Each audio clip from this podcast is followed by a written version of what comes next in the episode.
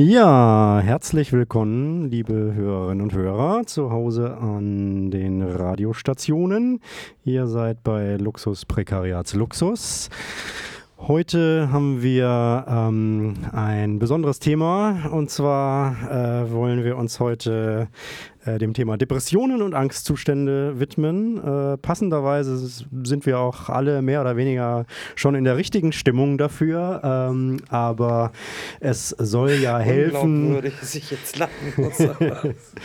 ja, es, es, soll ja helfen, sich zusammenzutun und gemeinsam für eine Veränderung der Welt zu kämpfen und ähm, äh, insofern passt das irgendwie auch, wenn wir in dieser Stimmung sind. Und ähm, äh, so eine Sendung hat auch den lustigen Nebeneffekt, dass sich ähm, diverse Abgründe auch musikalischer Art und Weise auftun.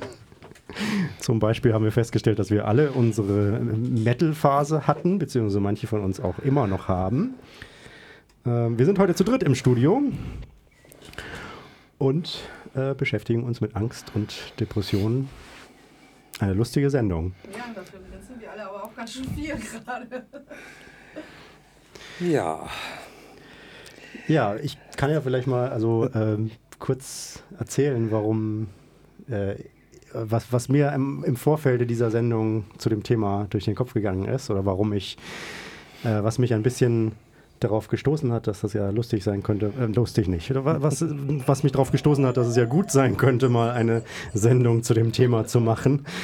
Ähm, und zwar ähm, las ich neulich mal jüngst in einem Kommentar in einem Missy-Magazin, ähm, da hat ein Mensch einen Kommentar verfasst, ähm, wo es sinngemäß darum ging, wie so in äh, linken Strukturen oder generell eigentlich mit äh, Menschen umgegangen wird, die an Depressionen leiden. Und ähm, die, diese Person, die diesen Kommentar geschrieben hat, ähm, hat sich darüber beklagt, dass es da quasi überhaupt keinen Umgang mit gibt, sondern dass halt eben so ins Private verdrängt wird und ähm, gesagt wird, damit, damit, müssen die Leute halt irgendwie klarkommen und stell dich nicht so an, so nach dem Motto. Und ähm, in diesem Kommentar war in dem Zusammenhang von Ableism äh, die Rede, also von, von, von ähm, Diskriminierung aufgrund von, ich weiß gar nicht, wie man den Begriff Ableism auf Deutsch richtig übersetzen könnte oder beschreiben kann.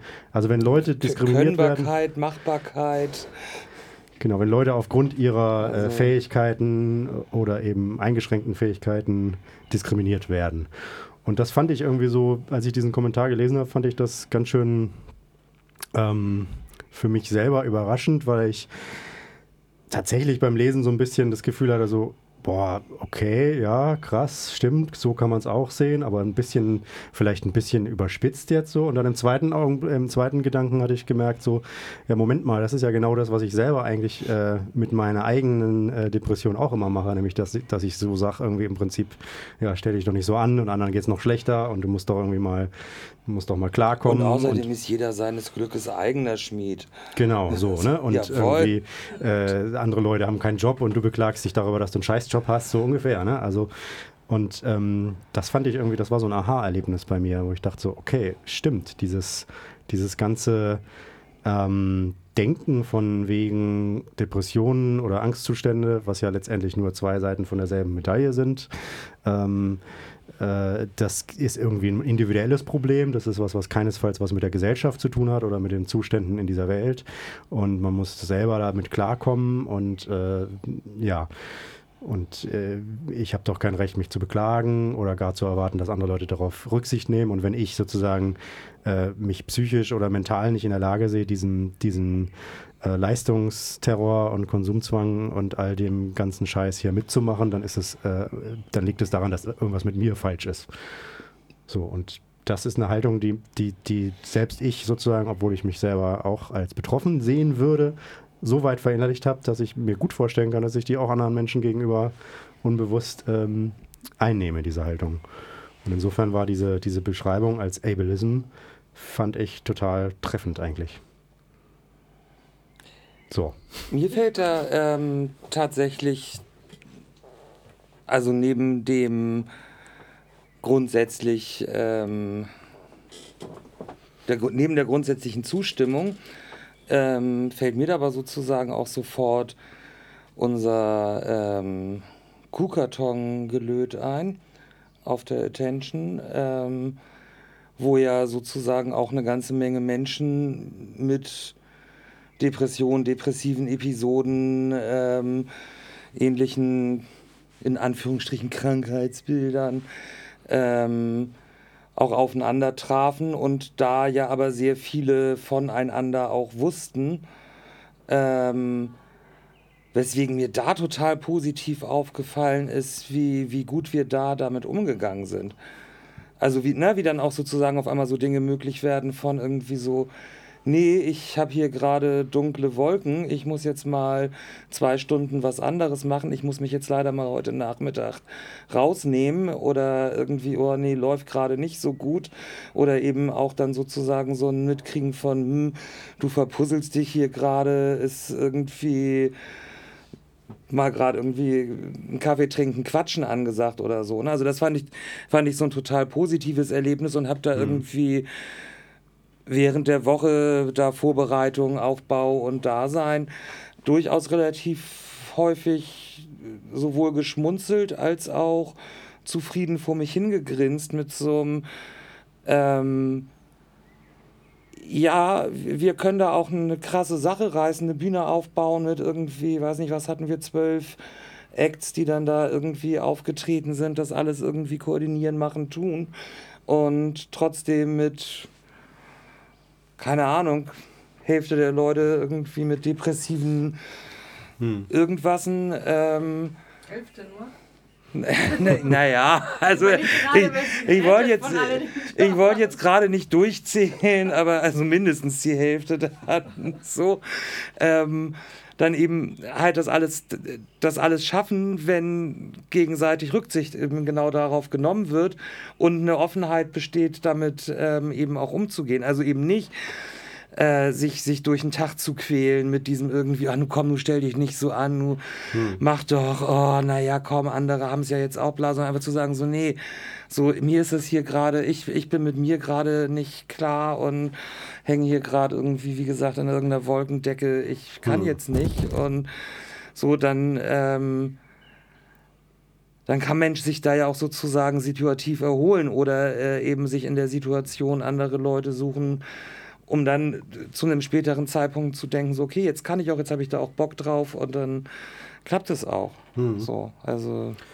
Was natürlich was ist, was in selbstorganisierten Zusammenhängen geht, aber auf der Arbeit oder so, in, auf der Lohns Lohnarbeit im, im Job vielleicht halt nicht unbedingt. Nee, das meinte ich ja am Anfang mit irgendwie mhm. grundsätzlicher Zustimmung, aber mir fiel das sofort als Gegenbeispiel an, weil das. Mhm. Ähm, also weil es einfach tatsächlich auch relativ häufig dann thematisiert war auf mhm. einmal. So, das ja. fand ich irgendwie ganz gut.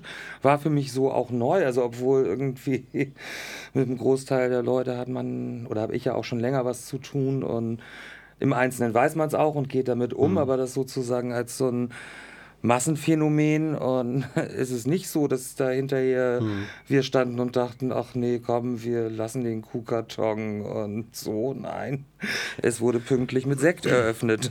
Ja, das ist ja sogar noch ein bisschen, äh, also das finde ich toll, dass du das gerade äh, erwähnst, dieses Beispiel, weil es ist ja sogar noch ein bisschen bemerkenswerter, wenn man dann auch noch berücksichtigt, dass das Ganze halt auf dem Festival stattgefunden hat, was ja eigentlich eher, na gut, die Attention ist, äh, also das Theater- und Performance Festival. Ist ja die depressive Fusion. Fusion. Genau, ist ja die depressive Fusion. Nein, aber es ist ja trotzdem irgendwie ein Setting, wo man auch denken könnte, so, da sind die Leute eigentlich eher zum Feiern und ähm, so, ne?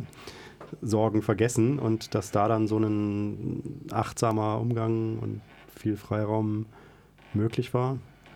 Also ich muss ehrlich sagen, je älter das ich werde, desto mehr habe ich das Gefühl, dass dass genau die Leute, die, ähm, die so viel mit Kunst machen, vor allem wenn es Kunst ist, die nicht, nicht so fassbar ist wie ein Bild. Ich habe ein Bild gemalt oder so, sondern es ist einfach so Performance oder irgendwie sowas. Ich glaube, ich kenne keine, die nicht irgendwie depressiv. Also ich weiß nicht, ob das eine das andere mitbringt oder das andere das eine aus das andere geboren wird oder ich habe keine Ahnung, aber ich kennt ihr irgendjemand, der sowas macht, der nicht seine Problemchen mit sich selber, sei es Depression, Angstzustände oder beides, also meistens beides. Du meinst Menschen, die künstlerisch irgendwie tätig sind? äh, genau, so all die Sorte Menschen, die, und ich rede sogar auch ganz viel, zum Beispiel, ich habe viele Freunde, auch aus Spanien, die in diese ganze Zirkus, wir sind hm. Clowns und wir sind dies und die sind noch schlimmer, also ist echt so. Okay.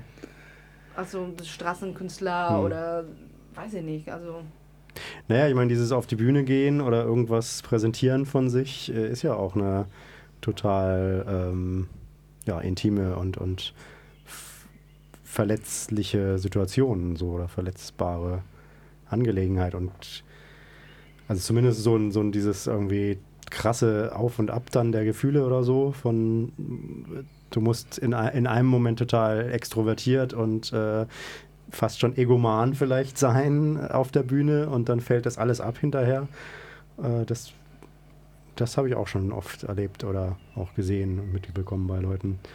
Aber, Gut, ich aber das ist, glaube ich, also das, also das kann auch einfach eine körperliche Reaktion von ja, ja, Adrenalinaufbau und Abbau sein. Ich meine so. ich mein jetzt nicht, während man eine Performance macht. Mhm, ich meine okay. Menschen, die sich mit sowas beschäftigen, die sowas machen, sei es mehr professionell und nur hobbymäßig oder wie auch immer. Ich sehe sowieso da keinen Unterschied. Hm. Da, dass solche Menschen im Alltag, in sein Privat, vielleicht merkt man das noch nicht mal, wenn man die so kennt, denn wieso kommt jeden Tag zum Theater und macht seine Show und ist gut drauf und sowas. Und je mehr, dass man solche Leute privat kennenlernt, desto mehr, mehr merkt, wie alle so sein riesen Päckchen zum Schleppen haben. Echt. Hm. Ich merke es immer mehr und mehr und ich habe schon einige kennengelernt. Also ja, wobei ich ja auch immer noch, also ne, ein Päckchen mit sich rumschleppen ist so das eine und tatsächlich so eine, also so eine, so eine, naja, so eine dauerhafte ähm, Depression oder so, ähm, ist, ist ja schon nochmal ein Unterschied. So, ne? Also das, also das ist ja, siehst irgendwie so, okay, ähm, sowohl für eine depressive Person als auch für eine nicht depressive Person ist der Tod eines nahen Angehörigen eine schlimme Sache, die irgendwie Trauer mit sich bringt und ähm, auch eine nicht depressive Person sozusagen in eine, ja, in eine Krisensituation bringt, aber häufig ja bei einer depressiven Person auch also das weiß ich auch von mir, manchmal schon der Gang zum Supermarkt sehr schwer sein kann. Mhm. So.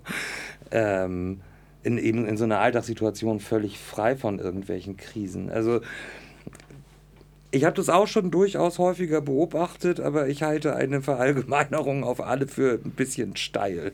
Ich sag ja auch, ich frage mich. Also ja, ich, ja. Äh, weil es tatsächlich echt, verstehe ich jedes Mal, wenn ich jemanden im Privaten dann kenne, dass es früher oder später kommt, dass es Menschen sind. Und ich meine das auch nicht negativ, ne? Ich meine das eigentlich eher umgekehrt, weil ich, so wie ich immer sage, wäre da Musik nicht gewesen und Kunst, dann wäre ich schon längst nicht mehr hier. So. Und ich glaube schon, dass es meistens in auch Menschen, die gelernt haben, einfach damit umzugehen und das hm. kanalisieren und dadurch auch das entsteht, so, ne? Naja, oder das, was eben, ne, also weil es sozusagen, also weil es eben dann eine Parallelgesellschaft ist. Weil sozusagen eben diese depressive, äh, die depressive Seite, der depressive Teil oder wie auch immer in der Gesellschaft nicht akzeptiert wird, sich eine Parallelwelt zu schaffen, dass das eben auch ein Antrieb sein kann. Das, ähm, also kommt mir jetzt gerade so als Idee, ja. in dem, was du sagst, dass das. Musste ich auch gerade denken. Also es gibt ja auch diesen Ausspruch, ähm, ich weiß gar nicht, ob es von irgendeinem Renaissance-Künstler, glaube ich, stammt. Äh, die Melancholie ist die Mutter der Kunst. Und ähm, da musste ich gerade dran denken und dachte aber dann auch erst, naja, aber ehrlich gesagt, also wenn ich depressiv bin, dann kann ich nicht Kunst schaffen, weil dann bin ich total antriebslos und so. Aber tatsächlich, ähm, wenn man eben Depressionen, Angstzustände und äh, psychisches Leiden einfach auch als, als Reaktion sieht auf einen, auf einen Missstand, ähm, dann ist umgekehrt ja auch, ähm, also dann, dann, dann zeigt uns das ja umgekehrt auch äh, dieses Gefühl, wohin wir vielleicht wollen. Äh, und äh, das wiederum kann man in der Kunst auch versuchen zum Ausdruck zu bringen oder so. Also eben genau diese, diese Idee mit Parallelwelt oder so, dann im, im, im Kreativen äh, tatsächlich einen Gegenpol da, da, dazu zu schaffen. Also die Depressionen, die Angstzustände zeigen uns, was, was falsch läuft. So. Und der Schmerz, den wir dabei empfinden, zeigt uns auch äh, und drängt uns auch sozusagen in Richtung der Utopie, die wir dann im Künstlerischen ausleben oder skizzieren. Also, weiß ich nicht, aber was ich eigentlich meine ist, ähm,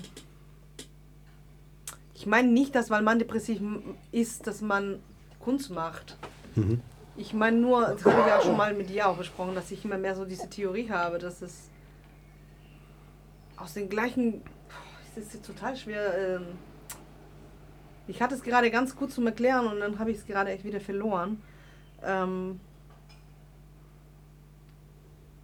also, wenn, wenn man jetzt zum Beispiel diese Angstzustände hat oder sowas, ne, das sind ganz intensive Gefühle. Ich stelle immer mehr für mich fest, das große Problem an Angstzustände für mich ist nicht, dass ich sie habe, sondern dass ich sie nicht akzeptiere. Dieser Kampf, das darf nicht passieren, das darf nicht schon wieder kommen, ich darf nicht mich schon wieder so fühlen, ich mag, darf, Hm. das ist das, was mich erschöpft, nicht der Zustand an sich. So. Und ähm, für mich persönlich ist das so, dass diese Gefühl, der in einer hat, wenn man anfängt, den zu akzeptieren, anstatt zu immer dagegen zu kämpfen, ist das gleiche Gefühl, wenn man das lässt, dass es nicht negativ ist, ist das gleiche Gefühl, das ich habe, wenn ich Musik mache, wenn ich male, wenn ich äh, künstlerisch bin. Innen drin fühlt sich für mich super ähnlich an. Normal, das habe ich glaube ich nicht ganz. Das ist gleich das Gefühl, was du hast, wenn du gegen die, Wenn ich nicht gegen kämpfe. aber wenn du nicht gegen die Angstzustände Genau. ankämpfst Genau, wenn ich in eine zulässt. So eine Phase habe, dann bin ich in meinem Zimmer, bin ich allein, ich muss mich gerade um niemanden kümmern und sowas. okay, ja, Und dann sage ich, okay, ja, egal, das ist jetzt so. Ich Ja. bin jetzt nicht happy, ich bin nicht jetzt, ich gehe raus und treffe Leute oder sowas. Ich habe ein anderes Gefühl. Ich, ich lasse ihn sein. So, und ich liege jetzt in meinem Zimmer und, und, dann, und dann ist es nicht dieser Kampf, nee, das kann nicht sein, ich muss dann Hm. meinen Arsch hochkriegen und kann nicht schon wieder sein und mich schon wieder bremsen, sondern einfach nur scheißegal. Also ich meine, ob ich kämpfe oder nicht, werde ich sowieso nichts hinkriegen. Also Hm. wofür soll ich dagegen kämpfen? So, das macht überhaupt keinen Sinn. Hm. Und wenn ich das dann zulasse, und ich habe angefangen, ähm, ähm, wirklich immer mehr zu versuchen, äh, ich versuche gerade immer mehr das Schöne da drinnen zu sehen. Das heißt nicht, dass man sich vom Leben bremst und dass man, es gibt auch Menschen, die super gerne auch nur noch da bleiben und Mhm. äh, welche, die nicht so übrig bleiben, aber manche, die das tatsächlich dann auch noch so feiern und sowas. Jeder das seine, das will ich für mich nicht. Mhm. Aber wenn es da ist, Hm. Es ist ein Zustand wie auch wie glücklich sein und wie sonst was sein. Es ist genauso wie man kämpft gegen das Traurigsein. Warum? Ist auch ein Gefühl so, Hm. ne? Letztendlich. Ne, es ist dann halt ein Zustand, äh, wo Mensch bei sich ist. Ja, eben. Also ne, im Es ist ein Guten super wie im intensiver Schlechten. Zustand auch, ne? So, also Ja. sei es jetzt beim, beim Musikmachen oder Performen oder so, als aber eben auch beim, nee, ich bin jetzt depressiv und das ist ein Teil von mir und der hat jetzt hier gerade mal das Zepter in der Hand und Mhm. ähm, also das kenne ich auch. Also Mhm. so dieses irgendwie, also ne, auch so mit, mit zunehmender Erfahrung mit den eigenen Depressionen und depressiven Zügen und so ähm, dann einfach an so einen Punkt zu kommen, zu sagen so, ey, drauf geschissen ist jetzt so und ich bleibe jetzt einfach irgendwie mit meiner Depression im Bett. Hm, Fertig. hm, So, ähm, ist was, wo ich mich dann auch wesentlich wohler mit fühle, als mit so einem, nee, ach komm, und jetzt ist doch irgendwie heute Abend noch Geburtstag bei und geh doch hin oder so. Ähm, ist natürlich dann aber auch sozusagen so ein Ding von, ja, da bin ich dann auch in der glücklichen Lage, dass es bei mir dann auch irgendwann wieder vorbei ist. hm. So, ne? Also, oder eben Wenn man auch das so zulässt, dass es so ist, meinst du, oder? Nee. Ja, oder dass meine Erfahrung überhaupt ist, dass diese, äh, dass, dass die, dass die depressiven Episoden vorbeigehen. Hm, So. ja. Ne? Und dass Depression ja eben, also jetzt auch bei, also bei uns allen ja jetzt nicht ein Dauerzustand ist. So, sondern ja Hm. auch irgendwie ganz viele andere Zustände da sind und Hm. eben auch mal depressive. So, ähm, Aber, klar- aber willst, also willst du jetzt damit sagen oder andeuten sozusagen, dass das für Menschen, bei denen das ein Dauerzustand ist, dieses befreiende Moment von oder dieses erleichternde Moment von durch das Akzeptieren des Zustandes äh, ist man dann auch näher bei sich selbst und kann das irgendwie auch als vielleicht sogar was Positives oder Empowerndes oder sowas empfinden, dass es dass da dann nicht geben kann oder wissen wir nicht, ne? das Also, weiß ich nicht. Dazu ja. kann, also, Also eine die Psychologie ist nur eine Lehnwissenschaft der Sozialpädagogik. Ich habe keine Ahnung.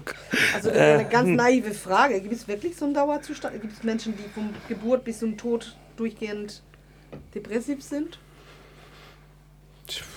ja, weiß ich auch nicht. Gute Frage. Ähm, Ich kenne niemand, aber Das, also äh, weiß ich jetzt nicht, aber ich weiß schon, dass sozusagen unterschiedliche Menschen unterschiedliche Intensität und, und Länge von Depressionen haben, so, ne? Und irgendwie, also da ja zum Teil noch mit irgendwie dann sich noch Sachen noch mehr draufladen, irgendwie, also so, ähm, Aber, aber das wäre ja tatsächlich eben irgendwie eine, eine, eine spannende Frage halt auch. Oder? Also, weil ich habe das auch schon oft so erlebt, dass genau dieses in dem, in dem Akzeptieren des Zustandes halt wirklich was total Befreiendes, Empowerndes, ja sogar wirklich was Schönes äh, liegen Ja, ja. kann.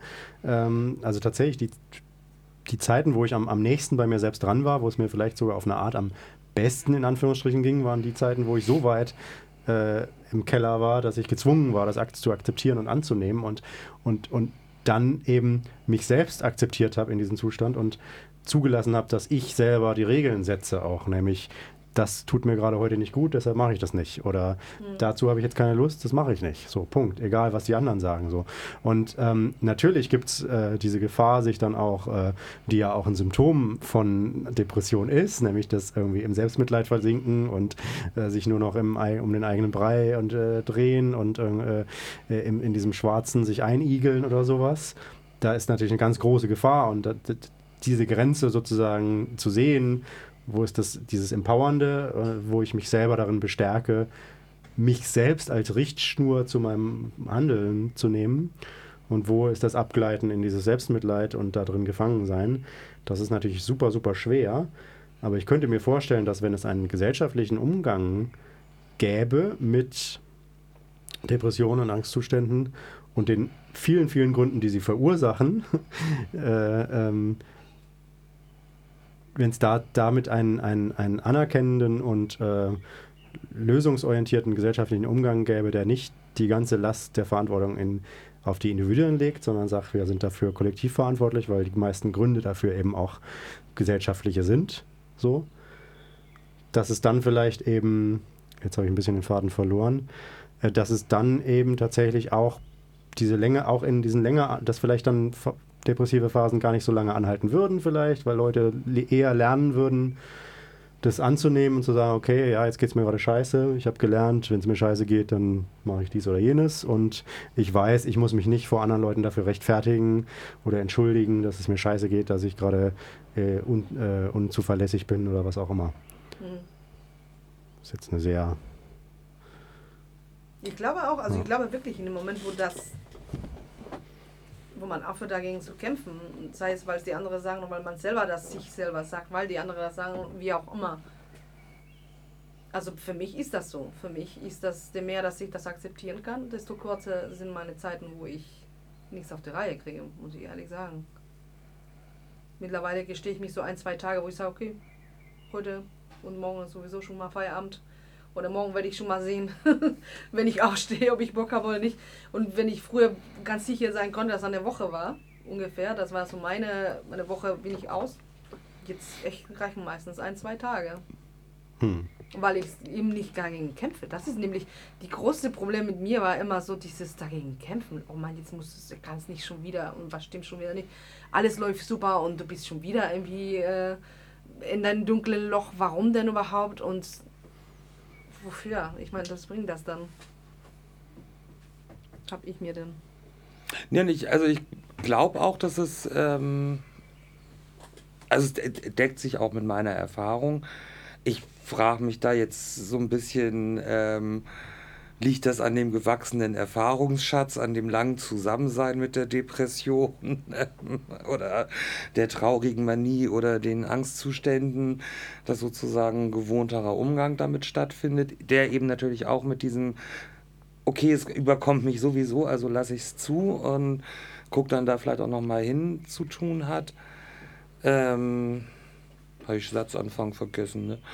Äh, keine Ahnung, ich so merke bei mir, dass irgendwie so, ein- so ein Ding ist, mir das wesentlich einfacher fällt, wenn ich in einem äh, Team arbeite, wo ich sagen kann, so, ey, pff, mir geht's gerade richtig scheiße, ich äh, komme nicht, weiß nicht, ob ich es morgen schaffe, ruf nochmal an, als wenn ich dann irgendwie, keine Ahnung, merke, irgendwie so, oh, es wird alles nichts, na, ich renn mal zum Arzt und irgendeine Magenschleimhaut, irgendwas Geschichte lässt sich schon so und lad mir dann noch das schlechte Gewissen der, also ja, ich bin arbeitsunfähig, völlig richtig, deswegen mhm. habe ich die AU-Bescheinigung zu Recht, aber weil ich irgendwie nicht sagen kann, irgendwie, ich habe hier Depression, ähm, lache ich mir eine Magenschleimhautentzündung an, die irgendwie, ähm, ja, mhm.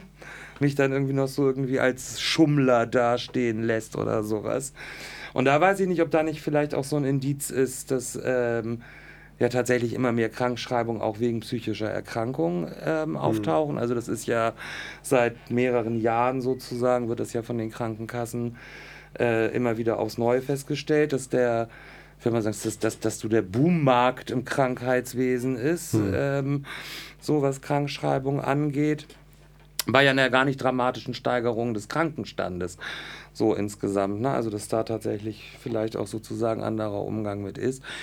Und auch da weiß ich jetzt wieder nicht genügend über die Psychologie als solche, aber so für mich ganz klar so ein Ding ist, also ne, was dann auch wie gesagt mit meinem Alter, meiner Erfahrung zu tun haben kann, aber vielleicht auch mit einer tatsächlichen Veränderung, ähm, dass sozusagen der ganze Bereich Psychologie, Psychiatrie sich ja auch deutlich gewandelt hat. Also so damals mit irgendwie in den 70er Jahren Patienteninitiativen, Antipsychiatriebewegung, ähm, so, wo dann ja auch die ersten selbstverwalteten ähm,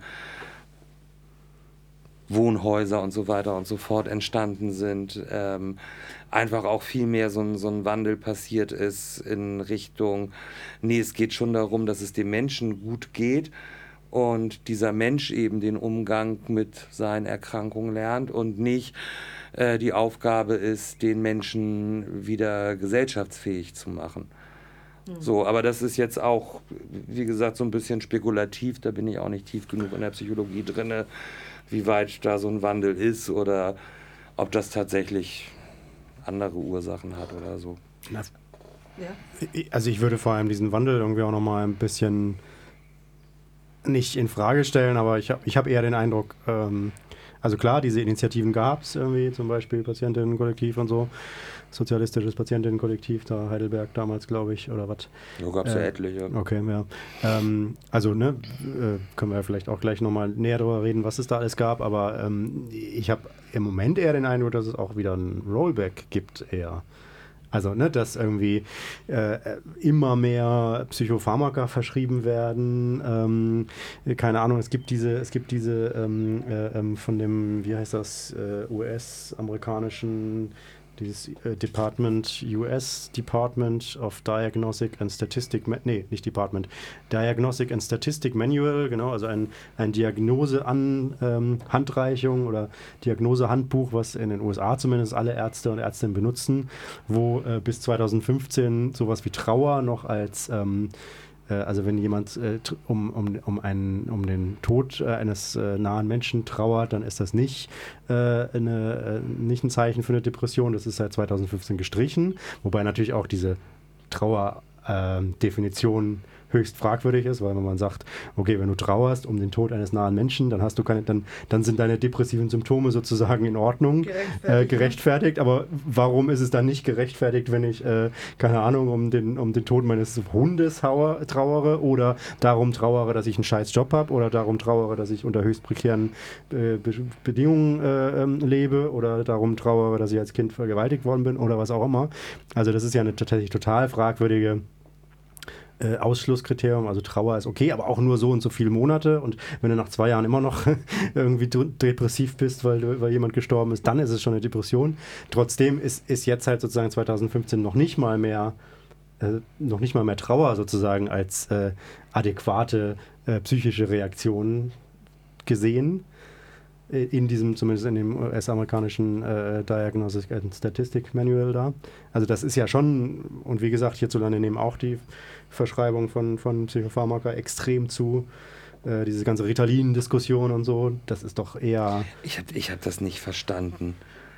Was war mit der Trauer bis 2015 und was ist mit der Also- seither? Es gibt äh, in den USA, äh, berufen sich halt alle oder so ziehen die meisten Ärzte und Ärztinnen zu Rate, wenn jetzt jemand, ein Patient kommt oder eine Patientin und sagt, hier, ich bin immer so niedergeschlagen oder was auch immer, habe keine Antriebs, äh, keine, keine Antriebsenergie, äh, bin traurig und dann wird ähm, gefragt, dann, dann müssen die ja irgendwie eine Diagnose erstellen. Hat diese Person jetzt vielleicht eine Depression, ja oder nein? Und in diesem äh, Manual, also in diesem Handbuch für Diagnose für die Ärzte und Ärztinnen, stehen halt verschiedene Symptome drin. Und dann gibt, gab es eben bis 2015 eine Ausnahme, nämlich wenn alle diese Symptome gezeigt werden von dem Patienten oder der Patientin, aber äh, äh, äh, eben diese Patientin einen, einen, den Tod eines äh, nahen Verwandten oder Angehörigen oder Menschen äh, betrauert, dann ist es okay, dann darf sie diese Symptome haben, weil dann ist es ja Trauer. Und Trauer um, um den Tod eines nahen Menschen ist okay. Da darf man sozusagen mit Traurigkeit, Niedergeschlagenheit, Antriebslosigkeit, Appetitlosigkeit, was auch immer, reagieren. Aber wenn nicht irgendwo ein Tod, Todesfall zu beklagen ist und diese Symptome vorliegen, dann ist es auf jeden Fall eine Depression. So, so war das eben in diesem Diagnosehandbuch bis 2015 festgeschrieben. Wie gesagt, eine höchst fragwürdige Sache, weil man ja wirklich zu Recht fragen muss, warum ist jetzt nur der Tod eine Ausnahme oder etwas, was ich betrauern kann und nicht beschissene soziale. drin Aber dann ist das ja, dann ist Ja. es ja jetzt sozusagen eine Auflösung dessen, was du kritisierst, wenn es rausgenommen wurde Nein, weil, jetzt, 2015. weil ich jetzt zum Arzt gehen kann oder zur Ärztin und sagen kann, mir geht's scheiße und äh, vielleicht habe ich aber tatsächlich eben gerade mit dem Tod zu kämpfen und trotzdem werde ich als depressiv ähm, diagnostiziert. Plus, es kommt ja eben noch dazu, dass, dass Depressionen sozusagen äh, in den USA ganz besonders und hier eben hierzulande eben auch immer mehr sozusagen vor allem als ein, als ein Problem von einem chemischen Ungleichgewicht in meinem, in meinem Hirn oder sowas definiert wird. Und also es ist jetzt es ist jetzt nach dem neuen Diagnose-Handbuch seit 2015 noch nicht mal mehr möglich, im Falle eines Todes niedergeschlagen, traurig, sonst was zu sein, ohne dass das gleich als Krankheit definiert wird. So war jetzt mein Gedankengang. Klar, man kann das auch positiv, du hast schon recht, man kann das auch positiv interpretieren und sagen, okay, sie haben jetzt immerhin mit dieser fragwürdigen Unterscheidung aufgeräumt, die ja eh keinen Sinn macht. Ja, naja, ich meine, das ist ja auch so ein bisschen die Frage von, ähm, na, also ist es, ist es nicht auch so ein, also ne, so, ich komme dahin, sag mir geht's scheiße, Arzt sagt irgendwie, ja, okay, alles klar, aber ich habe ja auch gerade im Gespräch rausgekriegt, dass dein Freund gestorben ist, dann ist das auch in Ordnung, geh mal wieder nach Hause, das gibt sich. So. Und dann bin ich in meiner Trauer, in der ich gerade Unterstützung gesucht habe, allein gelassen, weil ich ja jemanden verloren habe. Na gut, da gehst du jetzt aber davon aus, So. dass dieser Arzt oder diese Ärztin dir helfen würde und dir nicht einfach ein bisschen Prozac ver verschreiben würde. Ja gut, davon gehe ich aus, wenn ich Ja, zum Arzt falsch. gehe oder zur Ärztin, dass meine Ärztin mir helfen will. Und ähm, also ich meine, so wenig Medikamente, wie die mir verschreibt, hat die keine Ehe mit der Pharma. Also so, das, ähm, also da geht's, also zu was für Ärzten gehst denn du? Nein, ähm, also ich zum Glück nicht, aber ähm, viele, viele Menschen auf dieser Welt äh, sind äh, gezwungen, zu solchen Ärzten zu gehen, weil die sich tatsächlich eben an solchen seltsamen Diagnosehandbüchern und der Vorstellung orientieren, dass äh, Depressionen keinesfalls etwas mit gesellschaftlichen Faktoren zu tun haben, hat, sondern ähm, aus einem, auf ein chemisches Ungleichgewicht in deinem Gehirn zurückzuführen ist. Äh, was, was ich, das äh, lese ich da jetzt ehrlich gesagt noch nicht raus. Das ist. Das liest das, wora, also ja, aus diesem, aus dieser Grief, also aus dieser Trauerdefinition liest man das nicht raus, aber das ist äh, tatsächlich der, der Zustand der, des Gesundheitswesens, zumindest in den USA, extrem und hierzulande, wie gesagt, immer mehr. Also wie gesagt, die Verschreibung von Psychopharmaka geht rapide hoch. Kinder kriegen Ritalin verschroben, versch, verschrieben, weil sie. Verschroben, ja. Verschroben, genau. so. Ja, ja, nee, klar, also ich, ich will jetzt ja überhaupt nicht dagegen an, dass irgendwie sozusagen unglaublich viel ähm, in den, also dass natürlich immer noch genau dieses Ding passiert mit Leistungsfähigkeit äh, erhalten, ist das oberste Ziel der Staatsmedizin oder so.